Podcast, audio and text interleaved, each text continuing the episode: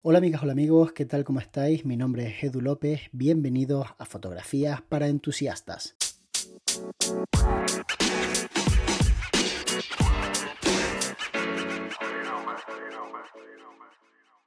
Trabajar de cara al público implica que debemos mantener una forma y debemos trabajar con nuestra imagen para dar una gran primera impresión. Hay una frase que me gusta mucho repetir que es no hay segundas oportunidades para dar una buena primera impresión. Creo que es importantísimo pensar en nuestro personaje. Normalmente cuando trabajamos creemos que somos nosotros quienes damos el servicio, pero en realidad la gente hace algún tipo de interpretación de lo que representamos y se inventan un poco a una persona en función de los valores que tú les has transmitido a través de tus redes sociales, de tu página web, de la imagen que tienen de ti, de lo que les dicen otras personas de ti. En definitiva, no somos realmente lo que somos, somos más bien lo que parecemos. Y creo que es importante esforzarnos en parecer la mejor versión de nosotros mismos. Yo nunca he creído en inventar un personaje completamente distante de lo que somos nosotros. No creo que se pueda mantener con esa frialdad que he visto en algunos momentos un personaje durante tanto tiempo, porque al final la gente cuando te contrata acaba conociéndote, acaba entablando una conversación contigo y se da cuenta de que no estás a la altura de las propias expectativas que tú has generado. Pero sí creo que podemos ser una buena versión de nosotros mismos. Por poneros un ejemplo, si yo normalmente soy una persona que interrumpe a quien habla y la verdad es que hablo demasiado y me gusta ser el protagonista en las conversaciones, cuando trato con personas que me están contratando, intento no hacerlo, intento de alguna forma cortarme un poco más para ser la mejor versión de mí misma, esa que no interrumpe a la otra persona, esa que de alguna forma no hace monólogos, ni se empeña siempre en ser el que tenga la razón, como me pasa en mi vida privada, porque al final yo como persona, pues obviamente intento imponer mi verdad, como creo que de alguna manera hacemos un poco todos, ¿no?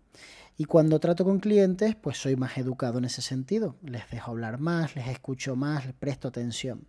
Es súper importante este punto, el prestar atención al cliente, porque a veces, aunque el cliente no entienda demasiado de lo que está hablando y nosotros seamos expertos, es muy interesante tener toda la información que podamos con respecto a las expectativas que esa persona tiene del servicio que le vamos a dar.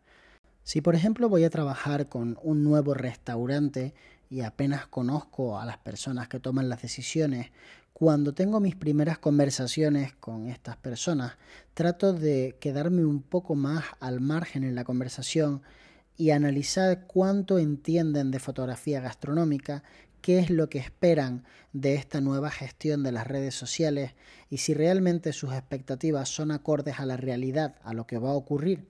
Obviamente mi experiencia me dice que trabajar creando contenido para una empresa hostelera aumenta significativamente lo que de alguna manera opinan positivamente las personas que van a ir a comer y que comen en ese sitio, es decir, ven al restaurante con mejores ojos pero eso no quiere decir que matemáticamente se traduzca en nuevas ventas, en nuevos clientes o en reservas de mayor ticket, de mayor importe.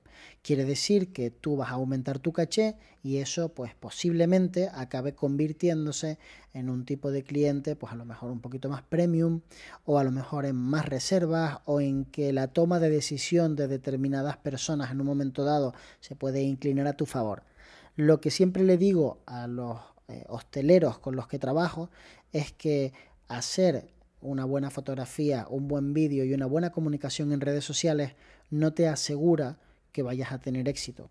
Pero no hacerlo te asegura lo que van a pensar las personas sobre tu negocio. Hacer fotografías con el móvil mal hechas seguro que va a atraer pues ese tipo de sentimiento que tenemos todos hacia los restaurantes que visitamos en Instagram y vemos que son cutres. Y por tanto me gusta dejarlo claro con las personas con las que hablo pero siempre después de haber escuchado un poco lo que esas personas tienen que decirme para ver si nuestras posturas están muy cerca o están completamente distantes. Hay momentos en los que están tan distantes que directamente creo que no es rentable trabajar para esa persona. Porque cuando una persona no entiende exactamente cuál es mi trabajo, está claro que no lo va a valorar. Da igual cómo lo haga yo de bien, porque si lo hago muy bien y tengo mucho éxito, es muy posible que no me atribuya el éxito a mí, sino que se lo atribuya a sí mismo.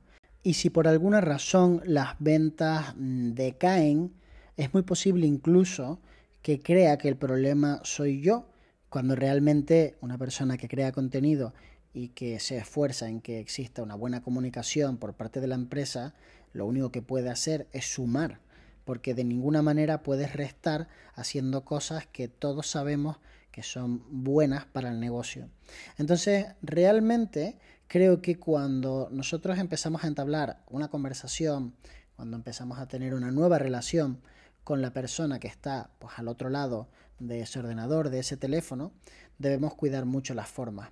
Incluso te diría que no es lo mismo mandar un presupuesto bien maquetado, con fotografías tuyas, todo muy bien explicado y muy bien diseñado, que mandar un presupuesto en un correo electrónico escrito directamente eh, con el ordenador. Poner presupuesto, dos puntos, fotografías, tanto dinero, más jijic, pam. Esto es. Eso no causa el mismo impacto ni te posiciona en el mismo lugar. Entonces, el tip que te voy a dar hoy es que te esfuerces muchísimo más de lo que ya te estás esforzando en dar una buena sensación, tanto a la hora de vestirnos, de asearnos, de ponernos guapos, que también es súper importante, tener buena presencia, a la hora de elegir incluso casi te diría el calzado con el que vamos a aparecer en la reunión.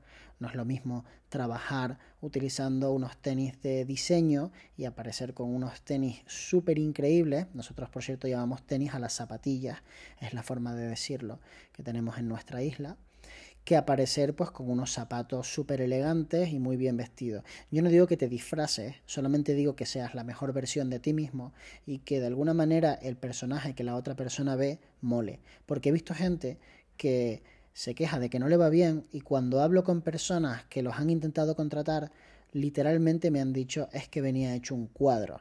Entonces, muchas veces no nos damos cuenta de que este tipo de detalles marcan la diferencia. Por supuesto, tu fotografía tiene que ser buena. Si no es buena tu fotografía, olvídate, no vas a contratar nada. Pero creo que también es importante cuidar todos los detalles, desde nuestra página web, nuestro logotipo, nuestro diseño gráfico, cómo mandamos los mails, cómo presentamos nuestras fotografías, cómo nos presentamos nosotros, en definitiva, que te lo ocurres un poco más porque no solamente vivimos de hacer fotografías, sino también vivimos de la idea que tienen las personas de lo que es contratar a un fotógrafo o una fotógrafa.